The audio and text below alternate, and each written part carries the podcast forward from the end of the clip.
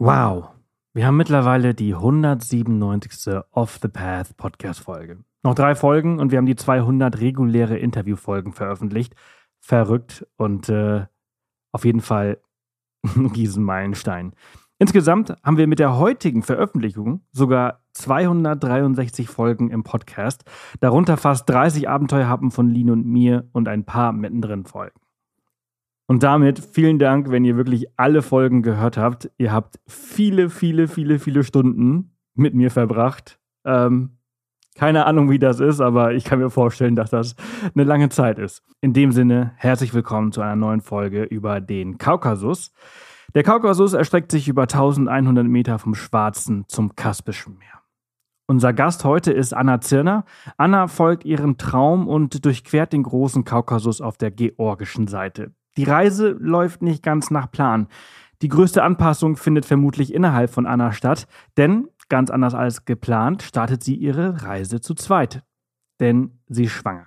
Was dieser Umstand mit der Reise macht und wie sie ihre Reise an die neuen Gegebenheiten anpassen muss, erfahrt ihr in dieser spannenden Folge. Ihr Buch Wilde Berge, weites Land ist im Malik Verlag erschienen.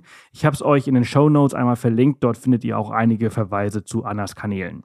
An dieser Stelle auch einmal wieder unser Hinweis auf unser Patreon, da in letzter Zeit auch einige neue Hörer dazugekommen sind. Auf Patreon könnt ihr uns, unsere Arbeit und unseren Podcast direkt unterstützen. Ihr bekommt dort Bildmaterial zu unseren Folgen, jede Folge ein bis zwei Tage früher und alle Folgen ohne Werbung. Ab drei Euro seid ihr dabei und wir würden uns sehr, sehr freuen, wenn unser Supporters Club etwas größer wird. Ihr findet ihn unter patreon.com slash offthepath. Und nun ganz viel Spaß mit Anna und dem Kaukasus.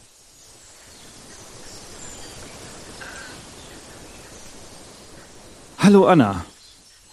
Hallo, guten Morgen. Schön, dass du da bist. Schön, dass wir Zeit finden, über dein neuestes Projekt zu sprechen. Ich hoffe, dir geht's gut. Ja, mir geht's sehr gut. Ich habe gut geschlafen. Und du? Das, das ist toll. Auch sehr gut geschlafen. Ich äh, freue mich sehr, äh, mit dir heute über, äh, ja, wie gesagt, dein neuestes Projekt zu sprechen, über dein neues Buch, du, was du diese Woche, letzte Woche herausgebracht hast. Heute ist Montag, letzte Woche hast du es herausgebracht. Äh, Wilde Berge, weites Land, äh, von Ost nach West durch den Kaukasus. Und äh, der Kaukasus habe ich schon mal gehört. Bin ich noch nie gewesen. Es ist ein sehr spannendes Buch äh, geworden. Ähm, du bist äh, durch Georgien gereist und die allererste Frage, die mich eigentlich immer stellt, wenn ich solche Gespräche führe, ist, wie bist du auf diese Idee gekommen? Denn deine vorherigen Projekte waren ganz weit weg davon entfernt. Ja, die waren ganz weit weg, aber wenn man sie sich ein bisschen genauer anschaut, oder für mich zumindestens, ist es eigentlich so eine relativ logische Konsequenz, irgendwann in den Kaukasus zu gehen. Ich habe nämlich ähm, 2017 ja die Alpen überquert von Ost nach West. Übrigens meine Lieblingsrichtung, wie man gleich feststellen wird. Ähm, das heißt, ich war da noch in ziemlich ähm, strukturiertem Gelände unterwegs, also infrastrukturell erschlossenem Gelände mit vielen Hütten. Ähm, dann habe ich im Jahr drauf die Pyrenäen durchquert von Ost nach West, also vom Mittelmeer zum Atlantik da ist schon riesen, wesentlich weniger äh, Hütten unterwegs äh, aufzufinden. Ähm, dann bin ich im Jahr drauf, habe ich den, also 2019 war das dann, habe ich den Colorado River begleitet, also eine völlig andere Tour gemacht. Ich bin nämlich äh, von den Bergen auf den Fluss gewechselt und bin mit einem Packraft vom Ursprung in den Rocky Mountains bis ans Meer in Mexiko gefahren. Ähm, auch darüber habe ich ein Buch geschrieben. Und dann war irgendwie so das, was, was so hängen geblieben war von diesen Touren, war wild also Wildnis, wirklich so möglichst wenig, möglichst wenig menschlich erschlossene Wildnis ist eigentlich das, was mich am allermeisten reizt und wo es mir am besten geht und wo ich einfach glücklich bin. Und ähm, naja, dann guckt man halt mal so auf die Karte und fragt sich, wo ist eigentlich mal so ein Gebirge, was wieder so richtig wild ist. Weil, dass ich jetzt nicht noch so eine Flusstour machen wollte, das war mir klar. Ich fand das toll, aber ich wollte, ich bin einfach ein Kind der Berge ich wollte zurück in die Berge. Hm. Du bist in den Bergen aufgewachsen, äh, du hast ja. dein ganzes Leben quasi in den Bergen verbracht. Ja, das stimmt eigentlich gar nicht. Ich habe äh, tatsächlich sehr viel Zeit meines Lebens in Großstädten verbracht. Ich habe in Berlin gelebt und in New York gelebt und in Madrid gelebt und so. Aber mich hat's immer wieder zurückgezogen in die Berge, wo ich aufgewachsen bin. Und ich war äh, zumindestens im Winter immer viel da, so zum Skifahren, Snowboarden und im Sommer dann irgendwie zum, zum Wandern, später Hochtouren gehen, irgendwann auch klettern und so also das war schon die Berge, denen war ich immer sehr, sehr verbunden, aber dass sie wirklich so beruflich zu meinem Lebensmittelpunkt geworden sind, das ist eigentlich erst seit 2018. Hm. Und wie kam es dann dazu, dass du gesagt hast, okay, also äh, Georgien und der Kaukasus wird es? Naja, ich habe halt, also ich habe da so eine relativ naive, aber sehr schöne Herangehensweise, finde ich. Ich gucke einfach auf Karten und schaue, okay, wo ist, oder auf dem Globus erstmal einfach auch, wo ist hier eigentlich nochmal so ein richtig großes Gebirge? Und ähm, da sticht der Kaukasus relativ schnell raus, auch weil der so wahnsinnig ähm, so eine wahnsinnig spannende Lage hat. Also der spannt sich ja auf zwischen dem Kaspischen Meer und dem Schwarzen Meer. Und vor allem ist er wie so eine riesige, äh, wie riesig hohe Grenze zwischen den Kulturen, kann man sagen. Weil wir haben im, im Norden ist Russland mit allem, was dazugehört. Ähm, Im Süden kann man sagen, ist Europa so. Also da geht's dann Richtung Türkei und so weiter. Äh, und Georgien empfinde ich irgendwie schon auch deutlich als ein Teil von Europa. Und ähm, im Osten ist dann die, der ganze asiatische Raum. Und der Kaukasus ist wie so ein Bollwerk zwischen diesen ganzen, ja, unterschiedlichen Einflüssen. Und das ist halt an sich schon mal super spannend, wenn man das allein schon auf dem Globus sieht. Und dann fängt man halt an, so planungsmäßig rein zu zoomen und äh, zoomt sich immer mehr ins Detail und dann wird's immer mehr Arbeit. Kurze Werbeunterbrechung für die Verbraucherzentrale. Du planst demnächst auszuziehen, vielleicht sogar in die erste eigene Wohnung oder in eine andere Stadt, dann ändert sich nicht nur deine Adresse. Es gibt einiges, was du beim Auszug beachten solltest. Bei jedem Auszug kommen Kosten auf dich zu. Welche Versicherung brauchst du? Welche Verträge wie Strom, Telefon und Internetvertrag solltest du abschließen? Die Umzugscheckliste der Verbraucherzentrale hilft dir, Sparmöglichkeiten zu finden, an alles Wichtige zu denken und den Überblick zu behalten. Die Umzugscheckliste der Verbraucherzentrale ist kostenlos, individualisierbar und anbieterunabhängig und sie hilft, Sparmöglichkeiten zu finden, den Überblick zu behalten und den Umzug möglichst reibungslos planen zu können. Anders als bei anderen Anbietern ist die Verbraucherzentrale anbieterneutral. Das garantiert die Unabhängigkeit der Informationen innerhalb der Liste. Du findest sie unter www.verbraucherzentrale.de/umzug. Den Link findest du aber auch noch einmal in den Show Notes. Es wurde äh, extrem viel Arbeit, weil es gar nicht so einfach ist, ähm, da die richtige Route zu finden, weil halt eben ja so viele Regionen und Länder, man könnte sagen, Anspruch erheben, äh, obwohl sie ja. ihn nicht richtig haben. Ähm, wie bist du an diese ganze Sache herangegangen? Naja, also erstmal, klar, muss man sich so ein bisschen so einen Kontext verschaffen ähm, davon, was da die historische und, und territoriale Situation ist. Der Kaukasus ist ein Gebirge, was wirklich zwischen den auch in den Interessen der Großmächte zerrieben wird, also die Bevölkerung in diesem Gebirge. Ähm, und es ist ein unglaubliches Vielvölkergebiet. Ähm, also da werden über 60 unterschiedliche Sprachen gesprochen, zum Beispiel, die untereinander nicht verständlich sind. Das ist die dichteste, ähm, das dichteste Konglomerat an verschiedenen Sprachen. So. Ähm, und natürlich, also erstmal muss ich mir darüber so ein bisschen Überblick verschaffen und dann war ich sehr schnell an einem ganz konkreten und praktischen Hindernis, nämlich dass es extrem wenig gutes Kartenmaterial gibt über den Kaukasus, also vom Kaukasus. Ähm, und ja, also schließlich landete ich dann irgendwie mit so russischen Militärkarten und ähm, Google Earth und so ein paar mehr schlecht als recht gemachten Karten und ähm, habe da so angefangen, diese Planung dann zu machen. Und ähm, ja, also das, was für mich auch recht neu war, aber nicht ganz neu, war eben eine Route zu entwerfen, die wirklich ähm, über große Strecken völlig abseits von Wegen stattfindet.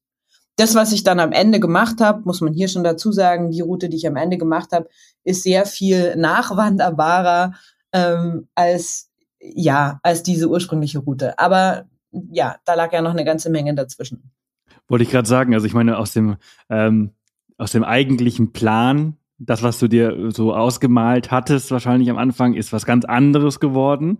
Das heißt nicht, dass es äh, schlechter ist, weil es äh, liest sich äh, sehr gut. Und es, äh, man merkt auch, dass du halt auch Spaß gehabt hast, aber es sind halt auch viele Ups und Downs dabei gewesen. Ja. Du hast äh, dir, dir viel Hilfe vor Ort äh, über das Internet geholt. Ich erinnere mich an die ersten Seiten im Buch, dass du dich als erstes mit äh, zwei äh, Herrschaften getroffen hast, die dir so ein bisschen geholfen haben, dieses Land so ein bisschen aufzubröseln.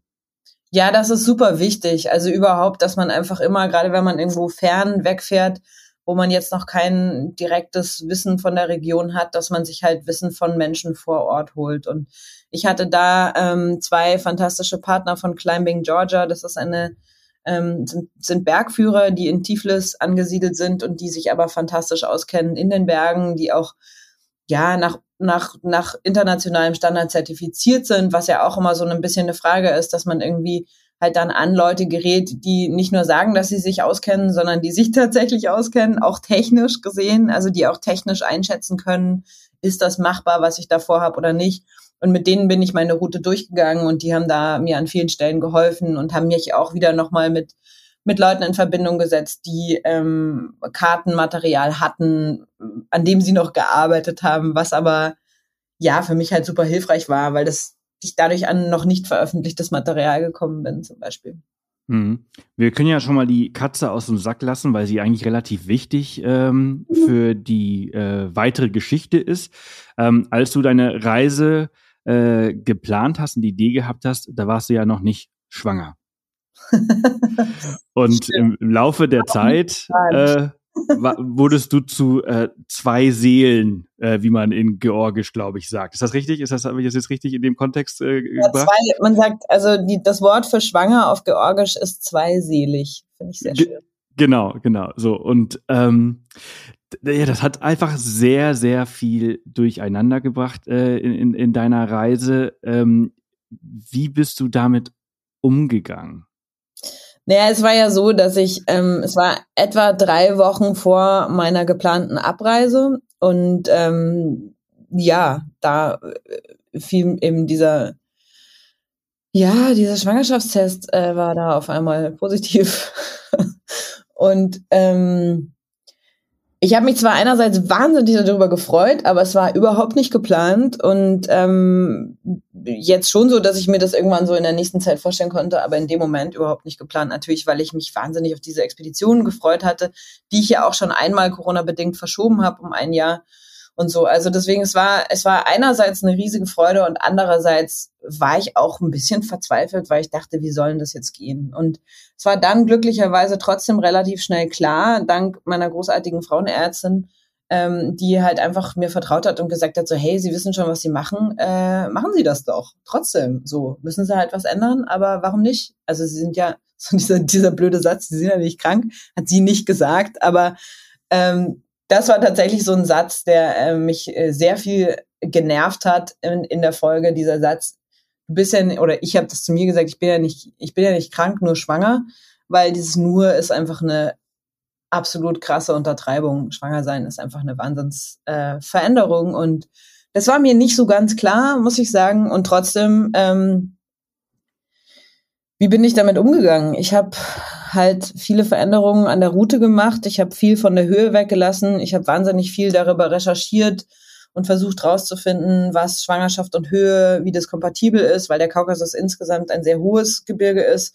Und ähm, auch meine mittlere Höhe, auf der ich unterwegs gewesen wäre, war meistens um 3000 oder über 3000 Metern. Und ich wäre eigentlich auch bis über 5000 Meter hoch unterwegs gewesen.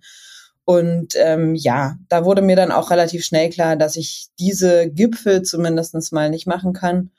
Und ähm, im Laufe der Tour selber habe ich auch die Route immer wieder weiter anpassen müssen. Ich glaube nicht, dass es der Tour an sich geschadet hat, weil es natürlich auch eine völlig andere Art ist, so eine Tour zu erleben, nicht nur schwanger, sondern ähm, es war einfach eine andere Tour. Ich war auf Routen unterwegs und das ist vielleicht was, was fürs Buch sogar ganz schön ist die nicht weniger schön sind als meine ursprünglich geplante Route, weil der Kaukasus ist einfach unfassbar schön. Aber die halt auf einer niedrigeren äh, Ebene verlaufen sind. Und dadurch, und das ist vielleicht das Gute daran, sind sie natürlich auch sehr viel nachwanderbarer, wenn man möchte. Hm. Ähm, also die Bilder, die ich gesehen habe, die sind wirklich wunderschön. Ähm, es ist ein sehr wildes und ein sehr ursprüngliches Land, von dem, was ich gesehen habe. Ich habe es leider noch nicht hierhin geschafft, aber ich habe sehr viele gute Dinge äh, von, von auch von Georgien und von den Georgiern äh, gehört. Und äh, ich glaube, dein allererstes, äh, ähm, also im Buch ist es das Paradies auf Erden. Ähm, ja weil sie halt eben so entspannt und so feierlich und so gut gelaunt sind, äh, waren sie nicht dabei, als äh, die Länder verteilt worden sind. Ähm, und das, also ich möchte gar nicht zu sehr in, in, in da reingehen. Ja. Äh, dafür gibt's das Buch. Aber es ist sehr toll geschrieben und es äh, bringt so den Charakter äh, dieser Menschen rüber.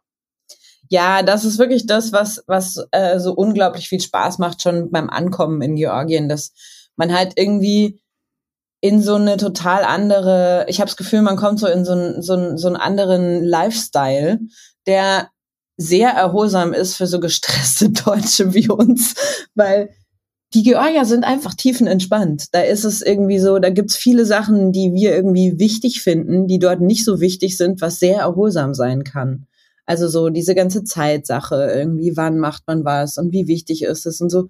Und auch der Umgang mit irgendwelchen Problemen. Ich meine, dieses Land hat unfassbar viele Probleme und die haben einfach über die Jahre einen ganz guten Umgang gefunden, ähm, der natürlich nicht immer produktiv und zielführend ist und den man auch an vielen Stellen kritisieren kann, wie das so oft ist. Aber sie sind einfach so, dass sie zum Beispiel sagen so, na ja, wenn da so ein Problem ist, dann warten wir erstmal. Vielleicht löst sich das ja auch von ganz alleine. Hm. Aber ich muss, ich muss sagen, dass ich an, also vielleicht äh, an ja. der richtigen Stelle dann aber doch die, die, äh, die Ernsthaftigkeit der Sache sich, sich bewusst sind. Äh, ich muss da jetzt zum ja. Beispiel dran denken, als du die Wilderer begegnet äh, bist. Das ja. wurde dann sehr ernst genommen. Ja, absolut. Also natürlich, ähm, es ist ja auch immer so, wenn man über die Georgier spricht, ja, die sind ja alle sehr unterschiedlich, genauso wie bei uns. Das gibt's ja auch nicht. Und natürlich, also jetzt gerade im, im Nationalpark in der ersten Etappe bin ich eben äh, Wilderern begegnet. Ich hatte gehört, dass Wilderer ein großes Problem sind in diesem Nationalpark. Und mir war dann, als ich diesen drei, zwei äh, düsteren Gestalten begegnet bin, sofort klar, dass das welche sein müssen. Und ich habe das dann, als ich wieder Handynetz hatte, eben gemeldet. Und natürlich, da sind die sehr, sehr, ähm, das haben die sehr ernst genommen und haben sehr sofort reagiert darauf. Und ähm, da war dann so eine richtige Sie haben es Razzia genannt. Als ich dann unten ankam, war da irgendwie Militär, Polizei, alles Mögliche unterwegs. Ja, sie wurden auch äh, gefasst, aber weißt du, ähm, ich glaube, da bist du im Buch nicht drauf eingegangen, was daraus geworden ist? Ja, ähm, es ist so ein bisschen tragisch, aber das, was ich im Buch, glaube ich, auch schon angedeutet habe, ist auch tatsächlich passiert. Die wurden zwar vor, kamen zwar vor Gericht, aber mangels Beweisen ähm, sind sie nicht verurteilt worden und das heißt, dass sie wahrscheinlich einfach wieder unterwegs sein werden. Ähm, das ist immer so ein bisschen das Problem, weil ich habe sie zwar mit Waffen gesehen, aber ich habe sie ja nicht mit einem erlegten Tier gesehen und die sind natürlich wahnsinnig geschickt, ähm, wie die das machen und ähm, ja, es ist wirklich ein Problem, weil es ähm, da gibt's halt noch ein paar Tiere, die auch teilweise vom Aussterben bedroht sind und es ist halt ein Nationalpark, die sind ja dafür da, dass dort die Tiere bewahrt werden können. Und es ist aber ganz fantastisch, was dieser Nationalpark beispielsweise macht, um den Leuten auch eben ehemaligen Wilderern das näher zu bringen, ähm, dass es sich durchaus lohnen kann, wenn man zum Beispiel, und da haben sie einige ehemalige Wilderer, Touristenführungen übernimmt, weil diese Wilderer kennen sich ja auch fantastisch gut aus in dieser Region. Ähm, und wenn die das dann übernehmen und dann durch die Augen der Touristen und Touristinnen sehen, wie schön das dort ist und deren Begeisterung sehen, dass sie dann darüber, oder das ist so ein bisschen die Idee, dass sie darüber dann merken, hey, das ist nicht nur lukrativ für uns und lukrativer als die Wilderei, sondern ähm, wir verstehen auch, warum es sich lohnt, hier ein bisschen vorsichtig mit der Umwelt umzugehen. Ja, ja, ich finde das eigentlich total ein, ein, sehr guter Ansatz. Das machen, das ist ja äh, in Georgien ist das angekommen, in Afrika wird das auch sehr viel gemacht, dass halt eben äh, ehemalige Wilderer zu Rangern ausgebildet werden und dadurch halt sie halt diese diese Nachricht an ihre an ihre Leute auch ein bisschen weiterbringen, denen genau. zeigen, hey, wenn wir jetzt irgendwie keine Ahnung einen Elefanten erschießen, dann bringt uns das vielleicht so und so viel äh, Euro oder Dollar und, und, und Fleisch, aber wenn wir ihn schützen, bringt er durch Tourismus halt so viel mehr. Genau. Ja. Und, und das ist halt eben die, die Aufgabe, die es da gilt, irgendwie so rüberzubringen und die Leute halt äh, äh, zu erziehen. Ähm, wir, wir sprechen von, vom Lagodeci Nationalpark. Genau. Habe ich es richtig ausgesprochen? Wie wird ja. ausgesprochen? Lagodiki einfach. Ah, Lagodiki, also CH wird K äh, ausgesprochen. Ja. Das finde ich auch immer so interessant, wenn man solche Sachen liest und sich dann so im Kopf so, so selber äh, reimt, wie es ausgesprochen wird und dann am Ende es ist auch, falsch ist. Es war auch beim Buch eine große Herausforderung, die Schreibweisen, weil natürlich, also das sind ja alles äh, Wörter, die auf Georgisch geschrieben sind, in der georgischen Schrift. Ähm, das heißt, die sind, die lassen sich nicht einfach mit lateinischen Buchstaben schreiben. Und man muss sich dann so ein bisschen überlegen, äh, welche Schreibweise man wählt, weil es einfach x tausend verschiedene Schreibweisen gibt. Also Lagodiki habe ich immer geschrieben mit KH. Und dann haben wir uns aber irgendwann im Buch dafür entschieden, dass wir die deutsche Schreibweise eigentlich nehmen. Und die ist halt oft dann CH. Ähm, aber es ist so, ja, die deutsche Schreibweise gibt's natürlich eigentlich so auch nicht und so. Und das ist auch eine ganz, ganz lustige Herausforderung, wenn man in Georgien ist. Man sollte sich nicht, also auf Google Earth sollte man sich, Google Maps sollte man sich sowieso nicht verlassen, auf gar keinen Fall in Georgien. Aber man sollte auch bei den Schreibweisen immer mal versuchen, das so laut auszusprechen, was auf irgendeinem Schild steht. Weil es könnte sein, dass es das ist, was man eigentlich sucht, nur dass es ganz anders geschrieben ist. Ja, ja, so, sowas kenne ich aus, äh, auch, auch aus anderen Ländern von Reisen. Das ist äh, ganz interessant. Ähm, du, in diesem Lagodeki Nationalpark ja. hast du ja das erste Mal ist deine Wanderung angefangen ähm, und hast, du hast mehrmals angesetzt. ja, ich habe noch nie in meinem Leben so ein Gewitter erlebt wie dort und es ging einfach wirklich über Tage. Also es ging über Tage und es war so unfassbar wütend dieses Gewitter, dass man wirklich irgendwie immer dachte so, okay, okay, stopp, ich bleib schon zu Hause, ja, alles gut.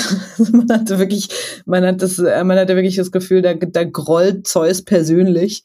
Ähm, und ich habe es immer wieder versucht, in so kleinen Pausen aufzubrechen und wurde dann immer wieder nach Hause gepeitscht. Ähm, also zurückgepeitscht in das Gästehaus, in dem ich da war, in Lagodichi, in dem Ort. Und ähm, ja, irgendwann bin ich dann gestartet und ab da war es dann ein bisschen besser. Aber es war eine ganz gute erste Lektion, mal zu kapieren, so hey, die Wetter ist, diese Berge sind nicht nur höher und wilder, sondern auch das Wetter ist echt eine andere Kategorie. Ja, du bist ja schon viel auf der Welt gereist und ich finde es immer sehr interessant. Also wenn man jetzt mal so Stürme in Deutschland nimmt, außer halt wirklich diese richtig krassen Orkanstürme, die wir immer mehr haben durch, durch die Klimaerwärmung. Ja. Ähm, aber Stürme in Deutschland sind eigentlich was relativ Sanftes. So ein, so ein Gewitter in den Bergen ist eigentlich, mal, so, also ich habe in Garmisch-Partenkirchen vier Jahre gelebt und ich habe in, in Berchtesgadener Land gelebt. Die sind natürlich auch krass, aber ich habe das Gefühl, dass sie dort oder im Ausland nochmal irgendwie was komplett anderes sind. Also jetzt zum Beispiel hier auf, auf Mallorca, auf der Mittelmeerinsel, sind die nochmal viel extremer durch dieses raue Meer, durch diese Temperaturschwankungen, irgendwie was ganz anderes. Und das, was ich gelesen habe von deinem Gewitter, das ist, das ist irgendwie ein bisschen krasser als das, was bei euch in den Bergen ist. Stimmst du mir dazu ja. oder siehst du das anders? Nee, nee, auf jeden Fall. Also wie ich schon gesagt habe, ich habe wirklich noch nie ein Gewitter erlebt, was so heftig war wie dort und auch so, also so wahnsinnige Blitze, die so lang sind und so und so hell, also wirklich so so lange am Himmel stehen bleiben und Donner, die einfach nicht aufhören und wo man wirklich das Gefühl hat, es wird das ganze Mark im, im, im, im, im Rücken wird erschüttert dadurch. Also es war richtig, ja, krass, wirklich krass. Ja, also ich bin jetzt nach 20 Jahren wieder zurück auf Mallorca und äh, ich habe äh, in den letzten 20 Jahren kein so ein Gewitter erlebt, wie ich es letzte Woche hier auf der Insel erlebt habe. und äh, da deswegen musste ich so dran dran denken, als ich das so gelesen habe, dachte ich so, ja, das ist einfach echt krass manchmal. Also in, in Deutschland ja. gibt es einfach nicht solche solche krassen äh, Gewitter, wie wir sie hier gehabt haben. Ja. Ähm, du bist dann in in diesem Nationalpark, du bist ja hochgestiegen, also nachdem es nicht ganz geklappt hat, bist du dann irgendwann losgelaufen, ähm, bist auf deine erste Hütte und dann hast du aber äh, das allererste Mal so gemerkt, was es bedeutet, äh, schwanger zu sein und solche Wanderungen zu machen, ähm, denn äh, du konntest gar nicht so lange da bleiben.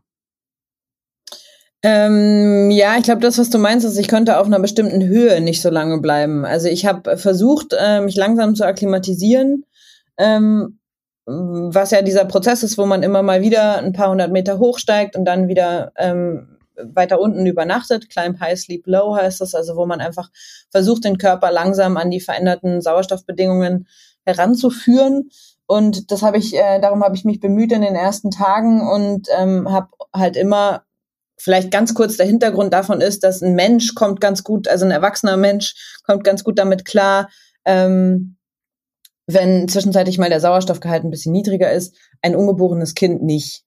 Und das merkt man nicht, ob das ungeborene Kind zu wenig Sauerstoffversorgung hat. Und das ist halt die primäre Sorge gewesen für mich auf dieser Tour, ähm, natürlich dafür Sorge zu tragen und das Verantwortungsbewusstsein wahrzunehmen dafür, dass dieses Kind nicht zu wenig Sauerstoff bekommt. Selbst wenn ich, wenn das für mich jetzt mein eigenes System das erstmal gar nicht so relevant gewesen wäre, zwischendrin mal ein bisschen weniger zu haben. Genau.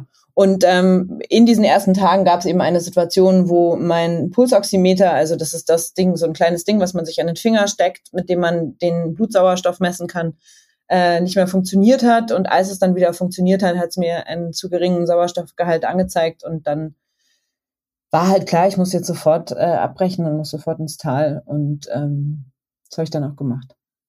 Ja, wir, wir, sprechen jetzt, äh, das ist jetzt die Szene, wo du äh, eigentlich dann schon auf dem Pferd ähm, unterwegs warst, ne? Und dann ab, äh, absteigen musstest. Ähm, ja. Und äh, da, daran merkt man, ah, auf dem Pferd, hä? Wieso? Äh, also äh, aus erst wandern, wurde dann reiten und, und das hat sich halt auch so ein bisschen durch diese Reise äh, so äh, gezogen, dass du immer mal wieder gewechselt hast, weil du gemerkt hast, ah, 2600 Meter, das ist so meine Grenze, ähm, wenn ich das richtig in Erinnerung habe, ähm, wo ich halt noch komfortabel unterwegs sein kann. Ja, ja, jetzt verstehe ich auch, was du meintest. Ja, also es war tatsächlich irgendwie so eine Entscheidung, die dann relativ natürlich für mich getroffen wurde, dass ich ab und zu mal ähm, mich von einem Pferd tragen lasse. Pferde sind im Kaukasus so das Nummer eins Transportmittel, weil es da keine passierbaren Straßen gibt über große Strecken und man begegnet auch immer wieder Menschen mit Pferden, die alles Mögliche damit transportieren. Und so habe auch ich mich dann teilweise transportieren lassen, mich oder auch meinen Rucksack, je nachdem, ähm, weil es mir halt alles natürlich wahnsinnig erleichtert hat. Und das war auch sowas, das hatte ich schon so ein bisschen im Hinterkopf als so den, den, den Plan C oder D, wenn ich es nicht mehr schaffe. Und es ging dann aber tatsächlich relativ schnell, dass ich Plan A und B über Bord geworfen habe und bei denen war, weil ich einfach gemerkt habe, dass ähm, ja, also ich bin zwar, ich konnte zwar schon noch unterwegs sein, aber ich war einfach sehr langsam und ich hätte in diesem Tempo, ähm, in diesem gesunden Tempo und für mich richtigen Tempo hätte ich halt sehr, sehr viel länger gebraucht. Ja, also ich, ich kenne es nicht, aber ich kann mir vorstellen, dass wenn man alleine ist und auf zwei Menschen achten muss, äh, dass das ziemlich anstrengend ist, äh, ja, wenn man es nicht kennt. Es ist auch schön, aber es ist eben auch so eine völlig neue Situation. Also ich war vorher noch nie schwanger und ähm, ich habe, also man, man, man hat sowieso so viel Neues, was im Körper passiert und das ist dann halt, ja, einfach eine große Sache, die sich verändert. Aber ich will auch gar nicht, also habe ich auch im Buch äh, mich bemüht, ich will auch eigentlich gar nicht, dass das jetzt ein Buch ist über Schwanger am Berg unterwegs sein und hoffe, nein, nein. dass es auch nicht ist. Das ist natürlich ein Faktor, der meine Reise verändert hat und der da einen großen Einschnitt bedeutet hat, aber trotzdem ähm, war ich im Kaukasus unterwegs und ähm, habe davon sehr viel mitnehmen können. Ja, ähm, kurz zur, zur, Ausrüstung, die du dabei hattest, äh, weil, was ich sehr, äh, was ich sehr cool fand, ist, dass du das Garmin InReach dabei hattest, weil du halt in sehr abgelegenen Teilen äh, unterwegs warst. Das ist schon eine große Hilfe, ne? Ja, absolut. Also ich habe das ja auf einer anderen Tour auch schon einmal verwendet und da hat es mir, glaube ich, wirklich das Leben gerettet. Ähm, das ist was, was jetzt in den Alpen wäre man damit sehr overequipped, aber es gibt halt einfach viele Gebirge, die ähm, oder auch andere Wildnisregionen, die halt einfach so ab vom Schuss sind, dass man damit sich die Kommunikation halt entschieden erleichtert. Und ähm, ja, ich hatte es dabei, ich habe es auf dieser Tour nicht nutzen müssen, glücklicherweise. Ja. Ähm, ja, das, ist immer, das ist immer gut, wenn man es nicht nutzen ähm, genau. äh, muss. Aber äh, wenn, wenn man es so kann. Klein. Also ich habe ja das, ich habe ja dieses InReach Mini, das ist wirklich winzig klein. Also es ist jetzt auch nicht so, dass das irgendwie so ein Riesenklotz im Gepäck ist, den, wo man dann denkt, boah, ja, nee, bevor ich das jetzt mitnehme. Da muss man bei so einem kleinen Teil dann nicht so lange drüber nachdenken. Und das Ding ist halt auch, wenn man es braucht, dann ähm, ist es einem völlig egal, wie groß oder klein dieses Ding ist, dann will man es einfach nur haben. Ja, ich, ich meine mich zu erinnern, dass du damit aber doch, doch eine SMS verschickt hast. Ich stimmt, ja. Ich habe eine SMS, ähm, also eine, man kann damit dann übers Handy, das verbindet sich mit Bluetooth mit dem Handy und man kann dann auf dem Handy tippen und die Nachricht wird aber über Satellit, über dieses kleine Gerät verschickt. Ähm, das ist auch nicht ganz billig, aber das war so eine Situation, wo ich nicht weiter wusste und ähm, meinem Freund eine Nachricht geschrieben habe. Und es war im Nachhinein eigentlich recht unnötig, weil ähm, ich ihn damit irgendwie mit in eine Sorge mit einbezogen habe. Ähm, zu einem Zeitpunkt, wo ich eigentlich auch schon eine Entscheidung getroffen hatte. Aber ähm, ich glaube, für mich war das einfach so eine mentale Unterstützung in dem Moment, zu wissen, Get so hey. Geteiltes Leid ist halbes Leid. Ja, genau. Und ich, ich, ich glaube, er hat es dann schon auch verstanden, dass das so ist und seine sehr entschiedene Antwort, also das war dieser Fall, wo ich äh, noch in der Höhe war und dann entschieden habe, abzubrechen. Ähm, seine sehr entschiedene Antwort darauf, du bist schwanger, geh runter, hat mir einfach auch nochmal so, so einen Schubs gegeben, ähm, dass die Entscheidung, die ich da getroffen hatte, wirklich richtig ist und dass es gut ist, da jetzt abzubrechen in dem Moment. Also ja. abzubrechen. Ich bin ja nur in dem, an dem Tag dann ins Tal, habe mich erholt und bin dann wieder los. Genau. Äh, Nochmal ganz kurz äh, zur Ausrüstung. Äh, wir haben jetzt viel über das äh, InReach gesprochen. Ähm, du hast äh, äh, kein Zelt dabei gehabt. Martin hatte später ein Zelt dabei. Du hast aber einen, einen großen, fetten Schlafsack dabei gehabt zum Bivakieren, weil du viel draußen geschlafen hast. Genau, also eigentlich versuche ich ja auf meinen Touren fast nur draußen zu schlafen. Das war jetzt hier auch nicht ganz so, weil ähm, das hatte jetzt gar nicht so viel mit der Schwangerschaft zu tun, sondern ähm, es ist einfach in Georgien so, dass wenn man in Dörfer kommt, wo es so Gästehäuser gibt, dann ist es eine total bereichernde Möglichkeit, ähm, mit der lokalen Bevölkerung in Kontakt zu kommen und da wirklich viel zu lernen, auch über die Kultur ähm, in so einem Gästehaus zu übernachten, weil die sind immer ganz persönlich und ganz privat, ähm, wo man da, wo man da schläft und das ist super spannend.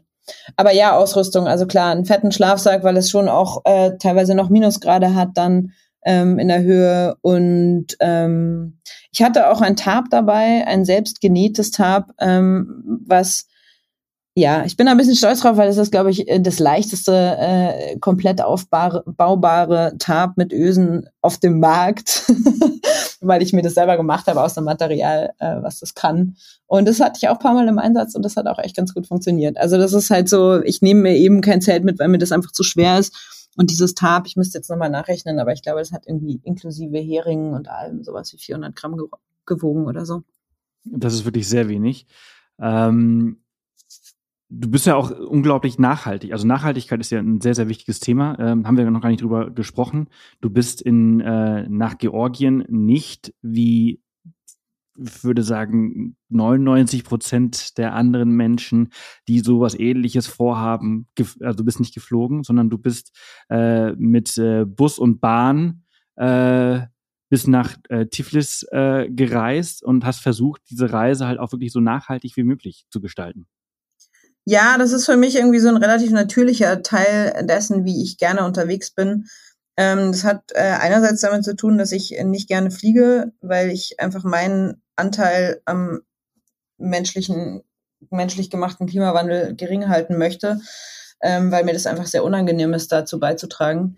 Ähm, und Andererseits hat es aber auch was damit zu tun, und das ist das, was ich, warum ich so dafür plädiere, dass man das immer mehr machen sollte, auf der Erde zu reisen. Man bekommt einfach wieder ein wirkliches Verständnis für Distanzen und für den geografischen Zusammenhang zwischen Ländern. Man, man sieht, wenn man da aus dem Fenster im Bus guckt, man sieht, wie sich die Landschaft verändert, wie sich das Aussehen der Menschen verändert. Man, man hört unterschiedliche Sprachen, man nimmt unterschiedliche Gerüche wahr an den Stops und so. Und ich kann einfach jetzt irgendwie so, ich habe ich hab wirklich ein Gefühl, wo Georgien ist, weil ich dorthin gefahren bin und alle Länder und am Schwarzen Meer entlang ähm, halt erlebt habe. Zwar im Durchreisen, aber trotzdem war das einfach ein ganz integraler Bestandteil des Abenteuers. Also für mich ist das diese Anreise und auch die Rückreise dann übers Schwarze Meer mit dem Schiff definitiv einfach Teile, die, ähm, ja, es ist ein Teil der, des, des Abenteuers. Man sagt ja auch eine Reise. Und die Reise ist, ähm, ja, man sagt ja nicht, ich fahre ich fahr in das Ziel, sondern man sagt, ich mache eine Reise. Und da gehört natürlich die Reise dazu. Ja, absolut. Äh, Bra braucht natürlich halt auch extrem äh, mehr Zeit. Na, das äh, ist die Frage. Also wenn ich das, wenn es für mich offensichtlich Teil der Reise ist, dann ist es nicht mehr Zeit, sondern dann ist es Teil der Reise. Wenn ich es so denke, wie wir uns angewohnt haben, Reisen zu denken, nämlich ich nehme den kürzesten Flug, dann schon. Aber so war es für mich nicht. Also ich war ähm, diese zwei Monate unterwegs und da gehört dieser Anteil der Reise, also das Hingelangen, einfach ganz klar dazu. Und deswegen ist es für mich keine Zeitdefinition. Ich verstehe, worauf du raus willst, wenn man jetzt irgendwie nur ein oder zwei Wochen hat. Ähm, dann überlegt man sich das vielleicht, fahre ich da irgendwie drei Tage und hin und drei Tage zurück. Ich würde sagen, ja, weil die Reise an sich ist einfach Teil des Abenteuers. Hm. Ich, äh, ich verstehe absolut, äh, äh, was du meinst. Also, ähm, dass man das einfach integral äh, plant ja, und macht und, und, und, und, ausführt. Also und dann halt eben, dann, dann übernachtet man halt mal eine Nacht in, in, in Istanbul und ähm, schaut sich Istanbul an. Ist doch cool. Kann man sonst ja, nicht. Ja, ja, ja, absolut. Ähm, du bist, du bist viel, äh, naja, ist ja auch Teil des ganzen Buches, also die, durch diesen Kaukasus äh, gewandert und, und geritten und, und gefahren und, und erlebt. Ähm, und es gibt so unglaublich viele Geschichten in deinem Buch, die man alle nicht in einem Podcast kurz äh, ansprechen kann und auch soll, weil dafür gibt es halt eben das Buch. Aber was gibt, was ist so das, dein Highlight? Äh, kann, kannst du das irgendwie äh, herausbrechen aus diesen vielen Erlebnissen, die du gehabt hast? Ähm, was auch ein bisschen schwer manchmal ist, verstehe ich, aber vielleicht kannst du es ja. Ja, also so wie du, wie du schon quasi selbst auch gesagt hast, so das Highlight gibt's nicht, weil es gibt natürlich ganz viele verschiedene Highlights, aber ich denke jetzt gerade an eine sehr, sehr schöne Situation in Datlo. Das ist ein kleines Bergdorf in der Nähe von Omalo im, in, in ähm, Tuschetien, also in dem Landesteil Tuschetien. Ähm, da sind bin ich morgens aufgewacht und es gab eine ähm, die Vorbereitung für ein großes Volksfest in dem Ort und da saßen lauter Leute vor dem Fenster von dem Gasthaus, in dem ich geschlafen habe, ähm, und haben Gemüse geschält. Und dann hat sich Salome, die Gastgeberin, dazugesetzt und ihre Schwester hat eine Panduri, das ist so eine Art Laute oder Gitarre, ausgepackt und äh, Salome hat gesungen und es war so unfassbar schön, weil ähm, wie sie gesungen hat, ähm, sich halt so total da eingefügt hat.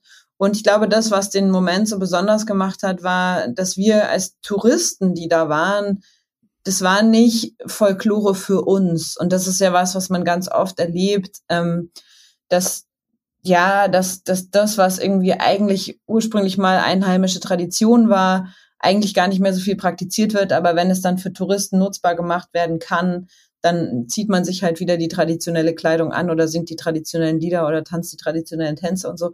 Und das war in dem Fall halt überhaupt nicht so, sondern die haben halt ihr Ding gemacht, weil sie sich auf dieses Fest vorbereitet haben, was ihr Fest ist. Und wir durften da dabei sein und wir durften das äh, miterleben. Und es war sehr, sehr schön, weil es sich, weil es so eine Art von Privileg war. Ähm, wir haben da nicht gestört, aber wir haben auch nicht, es war auch ganz klar, dass wir nicht dazugehören. Und das hat sich sehr natürlich und richtig angefühlt. Mhm. Die, diese Offenheit dieser Menschen, ähm, die hast du ja in mehreren äh, Teilen deines Buchs wirklich angesprochen, wie herzlich sie alle gewesen sind, ähm, wie offen sie euch äh, empfangen haben.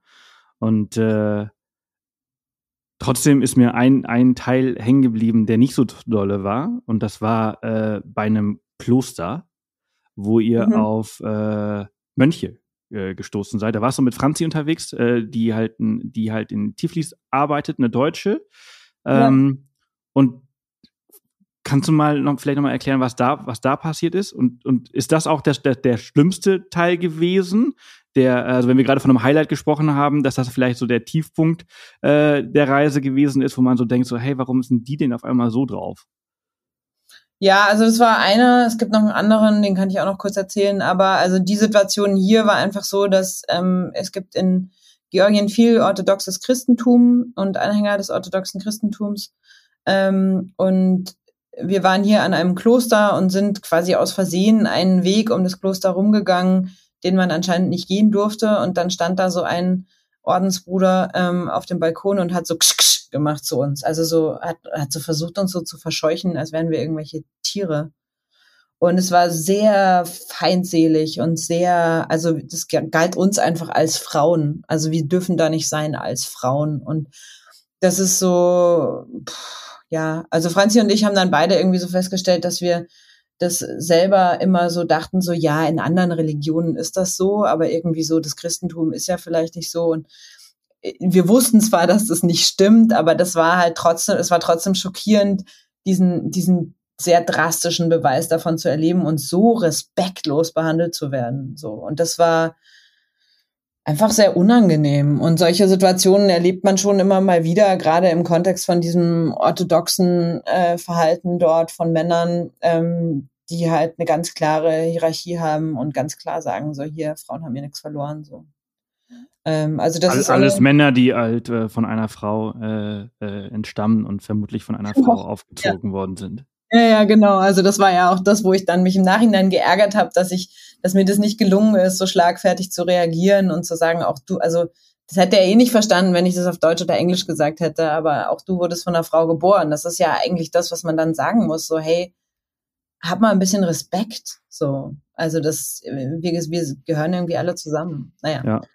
Und die andere Situation war, ähm, die schildere ich gar nicht so genau. Ich mache ja auch so ein paar Sprünge im Buch, ähm, weil das Buch sowieso schon sehr lang ist und manche Geschichten habe ich auch ausgelassen. Ähm, aber eine sehr unangenehme Geschichte war ein, ein Pferdeguide, mit dem ich, ähm, den ich eigentlich für mehrere Tage gebucht hatte, der so sturzbetrunken war die ganze Zeit, dass ich ihn nach zwei Tagen, ähm, also ich habe dann immer gedacht, so ja, vielleicht wird es noch oder so, aber ähm, den musste ich einfach feuern. Und das ist tatsächlich auch ein großes und unangenehmes Problem in Georgien, dass ähm, Alkoholismus sehr verbreitet ist. Und das fand ich immer sehr traurig, weil es ein Land mit unfassbar viel Potenzial ist und und so tollen Menschen ähm, und gleichzeitig eben aber in bestimmten Fällen halt, ja, also gerade die jungen Männer sich halt einfach komplett wegschießen. Und für mich war das dann einfach problematisch, weil ich nicht mehr wusste, ob der irgendwie verantwortungsvoll äh, ansprechbar ist, weil er so betrunken war. Ja, das ist, ich glaube, das ist allgemein ein großes Problem, oder? Dieser tolerierte Alkoholismus. Du hast einen Teil äh, oder du hast etwas angesprochen im Buch ähm, auf dieser äh, in Anführungsstrichen Death Road, die von dieser BBC-Reportage äh, äh, ja. wohl auch so dramatisch rübergebracht worden ist, obwohl sie nicht ganz so schlimm ist. Aber äh, jedes Mal, wenn da mal äh, ein Unfall passiert und ein, ein Auto irgendwie die Klippe äh, runterstürzt, ähm, dann wird da halt ein, ein Kreuz äh, hingestellt und dazu halt der Schnaps und dann muss man halt anhalten und dann nochmal mehr trinken und, und dann wiederholt sich halt eben dieser Teufelskreis. Ja, das ist ein bisschen absurde Art, um irgendwie auf die, auf die Verstorbenen äh, zu trinken, die dort wegen Alkohol am Steuer irgendwelche äh, Straßen abgestürzt sind, indem man sich hinstellt und nochmal Schnaps auf sie trinkt. Und es werden ja immer mehr. Also es ist wirklich, ja. Aber hey, es ist, es ist total absurd, aber das ist halt auch Georgien. Also so, das ist, ähm, klingt so blöd, aber es ist halt auch einfach, ja, ist kein so. Land, irgendwie nur toll und das sind Sachen, die finde ich total traurig und total doof, aber es ist halt, ist so, genau. Ich glaube, man muss an ganz vielen Stellen, muss man bei Georgien einfach sagen, ist so. Ja, ja, ich, aber ich, äh, ich glaube, also als Reisender empfinde ich das allgemein. Ist so. Also, ich meine, man muss nicht immer alles gut äh, heißen, äh, wie es in anderen ja. Ländern ist, aber es ist halt in Deutschland auch einfach so. Ist so. Genau. Wir können keine, wir können keine äh, modernen Technologien, wir können keine Digitalisierung. Ist so. Ja, die Deutsche Bahn hat immer Verspätung. Ist so. Ist so. Fünf Minuten ist noch pünktlich. Ist so. Ähm, so, der Japaner denkt sich auch nur so, Alter, wie kann man, wie kann man nur in Europa reisen? Wie kann man nur ja, in Deutschland reisen? Menschen, die sind doch so pünktlich. Hä? genau. Äh, ist so. Also deswegen ja. ist das einfach bei Reisen, äh, ist so. Ähm. Es wäre eigentlich ein sehr, sehr guter Titel für einen Podcast, für einen Reisepodcast. Habe ich äh, auch gedacht. Vielleicht möchte das einfach irgendwer übernehmen und einen weiteren Reisepodcast äh, starten. Finde ich sehr gut. Ja. Ähm, wir beide haben das Copyright. Wir haben das Copyright, genau. Ich wollte auch gerade sagen, ich möchte dann der erste Gast in diesem Podcast sein. ähm, wilde Tiere sind für mich immer ein großes Thema. Ich liebe wilde Tiere. Ähm, ich bin sehr gerne in der, in der Natur unterwegs und Georgien ist ein sehr wildes Land. Ähm, Bären gibt es sehr, sehr viele. Hast du welche gesehen? Ich hätte so gerne, aber ich habe leider keine gesehen. Es gibt, ähm, ich weiß gar nicht, ob sehr, sehr viele, also ich glaube, es gibt tatsächlich auf der, auf der, in, im nördlicheren Bereich wahrscheinlich noch mehr, also auf der russischen Seite des großen Kaukasus. Ähm, aber ich, ähm, nee, also ich habe leider keine gesehen. Es gibt so, die, die Bären im Kaukasus sind tatsächlich das Einzige, was kleiner ist als, als als sonst so. Weil Kaukasus ist sonst Gewitter ist größer, Berge sind höher und so weiter. Ähm, die Bären sind kleiner. Es sind kleinere Braunbären und die sind halt sehr, sehr schüchtern. Und deswegen ähm, wurde mir dieser, diese Begegnung leider verwehrt. Aber ich habe ein paar Leute getroffen, die welche gesehen haben und die fanden das auch immer ganz schön. Also das muss schon so ziemlich cool sein. Story. Ja, ja, auf jeden Fall. Aber ähm, gibt es noch ähm, weitere Tiere, also so Gämse oder äh, du hast ein Reh gesehen, ähm, daran erinnere ich mich, dass das neben dir stand, während du deinen, deinen improvisierten äh, Schreibtisch äh, äh, daran Wald. gearbeitet hast. Ja. Ja, was habe ich denn noch? Ich habe also ich habe eigentlich schon so ein paar Tiere gesehen, aber muss mal überlegen, was war denn da so? Also ich glaube, es ist halt so ein bisschen fies, ne? Aber das Tier, was für mich diese Reise halt am stärksten geprägt hat, sind einfach die Pferde. Ja. Weil das sind keine wilden Tiere, aber ich war viel mit Pferden unterwegs und ich habe das so genossen. Die sind so, es ist so ein unfassbar schönes Tier und so riecht so gut. Und ich bin jetzt überhaupt nicht, also ich war auch früher gar nicht so ein Pferdemädchen. Ähm, ich fand Reiten immer irgendwie ganz cool, aber ich habe da nie, habe hab das nie besonders viel gemacht und ähm, es hat sich einfach sehr richtig und natürlich angefühlt, sich mit Pferden im Kaukasus zu bewegen. Es war, hat sich so, es war so ein bisschen wie im Grand Canyon, ähm, war ich mit Holzbooten unterwegs. Und ähm, das war dort so die natürlichste Fortbewegungsform. Ähm, und im Kaukasus ist es definitiv ein Pferd, wenn man nicht hm. zu Fuß. Aber du konntest vorher reiten. Das war jetzt irgendwie keine Überraschung. Ja, ja, aber das, ja, ich konnte vorher reiten, aber jetzt, ich bin jetzt keine besonders gute Reiterin oder sowas. Also ähm, ich glaube, das jetzt, es war auch jetzt nicht so, man hat immer dann einen Pferdeguide dabei, also wenn man die Pferde nicht alleine ähm, reiten darf. Und ähm, die sind auch alle recht zahm. So. Aber ist es nicht so, dass du, weil du, du hattest ja einen Plan C, D, E, ähm, waren Pferde ja schon, schon irgendwie so mit, mit, mit einkalkuliert. Es ist aber nicht so, dass du vorher noch irgendwie Reitunterricht genommen hast für den Fall der Fälle, äh, falls du es brauchst. Nee, also so, also ich glaube, dafür hat dann, haben dann meine Reitskills doch noch gereicht, die ja. ich vorher hatte. Also grundsätzlich, äh, korrigiere mich, wenn ich falsch äh, liege, aber wenn du in den Bergen unterwegs bist, dann bist du ja meistens eh nur im Schritt unterwegs. Genau, also es gab schon Passagen, da hätte man irgendwie galoppieren können, aber das habe ich nicht gemacht wegen der Erschütterung. Das hätte sich für mich nicht richtig angefühlt im schwangeren Zustand. Ah, das kommt natürlich auch dazu, klar. War eh schön, auch die, auch langsam unterwegs zu sein. Man ist ja trotzdem dann auf dem Pferd immer noch schneller, als wenn ich jetzt schwanger zu Fuß unterwegs bin. Ähm, weil ich halt die Möglichkeit hatte, vom Pferderücken aus alles total tief auf mich wirken zu lassen. Und das ist einfach ganz schön, ja. Ja, total. Ähm, ein großes, ein großer Teil, und dann schließen wir äh, die Folge auch ab. Ähm, ich fand das bisher also wirklich ein sehr, sehr schönes Gespräch mit dir. Ähm, Essen ist in Georgien auch ein, ein ganz großer Teil des, des Lebens. Ja. Und, und, äh, und wir haben gerade auch natürlich über das Trinken gesprochen, was auch ein sehr großer Teil des Lebens vor Ort ist, äh, an dem du nicht teilnehmen konntest, wegen äh, der Schwangerschaft. Ähm, ja. Aber äh, wie ist das mit dem Essen? Also ähm, was gibt es dort zu essen? Wie kann man sich das vorstellen? Konntest du auch alles essen? Ja, also ich war so ein bisschen vorsichtig, so typisch deutsch mit Rohmilchkäse und so. Und es ist natürlich alles Rohmilchkäse, was du in den Bergdörfern bekommst. Also da gibt's keinen ähm, keinen Pasteurisierungsprozess so. Ähm, aber ansonsten habe ich eigentlich schon so ziemlich alles gegessen und ähm, ja, es ist, äh, ist unterschiedlich. Es ist insgesamt ähm, gerade ein bisschen weiter unten unfassbar lecker, weil mit sehr, sehr viel frischem Gemüse gearbeitet wird, was so gut schmeckt. Ich glaube, ich, ich habe noch nie in meinem Leben solche Tomaten und Gurken gegessen wie in Georgien. Also es ist wirklich sehr gut. Ähm, und es ist so wie überall, je weiter hoch man kommt, umso einfacher wird's. Und irgendwann gibt's dann eigentlich nur noch so diese Chinkali, heißen die. Ähm, die sind schon auch lecker, wenn man das so ein, zwei Mal isst, aber irgendwann hat man dann auch genug davon. Das sind so kann man sich so ein bisschen vorstellen wie so sehr, sehr große äh, Cannelloni. Ähm, ähm, also mit, mit Füllung versehen, versehene Teigtaschen. Und die sind halt sehr massiv und sehr schwer und auch, ähm, genau, deshalb jetzt nicht so das, was ich immer essen will.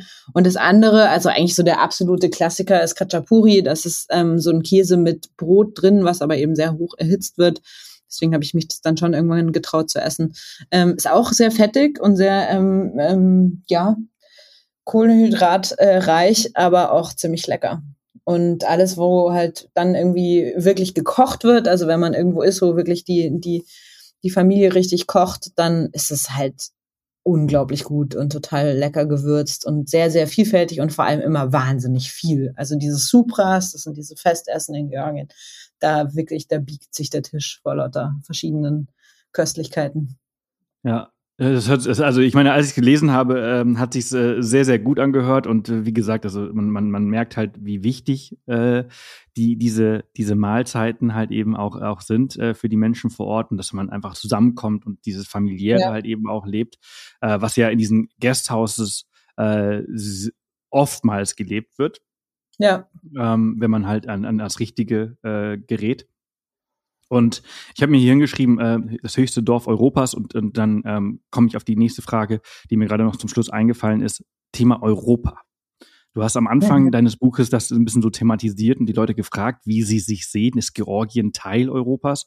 Und du hast geschrieben, dass halt zum Beispiel bei den Polizeiwachen ähm, überall die europäische oder die Flagge der EU ist, äh, mhm. zu sehen ist, äh, neben der georgischen so nach deiner Reise, wie würdest du das denn so einschätzen und, äh, und was waren die Antworten der Leute? Naja, die Zivilbevölkerung, da waren eigentlich fast, ja, da haben eigentlich alle gesagt, natürlich sind sie Teil von Europa. Und ich empfinde das auch so. Ich empfinde das Land als ein, also Georgien jetzt als ein sehr europäisches Land. Ähm, aber es ist schon so, dass natürlich einerseits die lange Zeit in der Sowjetunion definitiv Spuren hinterlassen hat, wie in jedem ehemals ähm, sowjetischen Land. Ähm, und es schon auch einfach Probleme gibt, die äh, auch in Georgien politischerweise noch angegangen werden müssen, wahrscheinlich. Ähm, aber insgesamt ist Georgien definitiv Europa für mich, würde ich sagen. Und die Menschen auch. Und ich finde, ja, also gerade in der aktuellen Situation noch mal mehr ähm, fände ich das wirklich gut und richtig, wenn Georgien Teil der EU werden kann.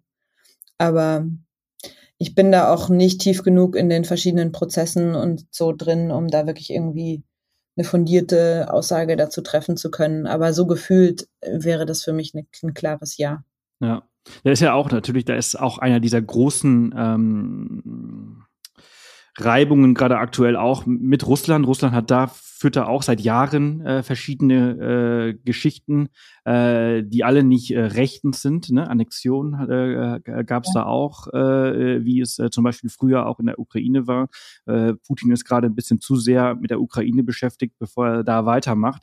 Aber es ist eigentlich ziemlich sicher, dass er halt noch irgendwie links und rechts noch weitermachen wird. Und äh, das ist halt eben schon sehr krass. Also du hast ja auch die ein oder andere, äh, du hast keine, keine, keine direkten Erfahrungen gemacht, weil äh, die Grenzregionen ja immer äh, abgesperrt gewesen sind. Zehn Kilometer vorher, wenn ich mich richtig erinnere, war immer so ein, so ein, so ein, so ein Checkpoint. Checkpoint, wo du nicht weiter durftest oder beziehungsweise nur für kurze Zeit drüber warst. Aber das ist schon auch irgendwie präsent und, und, und, und, und Putin und Russland äh, sind da nicht so ganz gerne gesehen.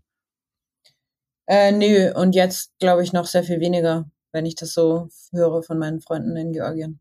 Ja, ja, weil sie halt natürlich auch einfach sehen, wo, wozu der in der Lage ist und was da jetzt einfach noch äh, äh, kommen kann. Also es ist äh, ja, ich meine, jetzt fliehen die ganzen äh, russischen Männer nach Georgien und Georgien geht es wirtschaftlich jetzt auch nicht so wahnsinnig gut und das Verhalten von vielen Russland in Georgien ist halt immer noch auch geprägt von ähm, von vielen Russen in Georgien ist immer noch geprägt ähm, von ihrem bisschen ähm, ja dem Status, dass sie mal Chefs waren und ja. das merkt, also die Erfahrungen, die ich hatte mit Russen in Georgien, waren nicht so angenehm, weil die sich wahnsinnig arrogant verhalten haben. Und ja, ich erinnere mich an, an eine Szene. Es, so ein bisschen, es ist immer so ein bisschen schwierig, weil natürlich ist es jetzt, also der Ukraine-Krieg ist ähm, ja nach meiner Zeit dort ausgebrochen und ähm, ich bin eben nicht jetzt dort, sondern ich war damals dort und da war das noch nicht passiert. Und ich, es gibt viele Georgier, die ein sehr kritisches Verhältnis zu Russland haben und äh, das kann ich auch nachvollziehen, aber es gibt eben auch andere Georgier, Georgierinnen, die das nicht haben. Und ich glaube,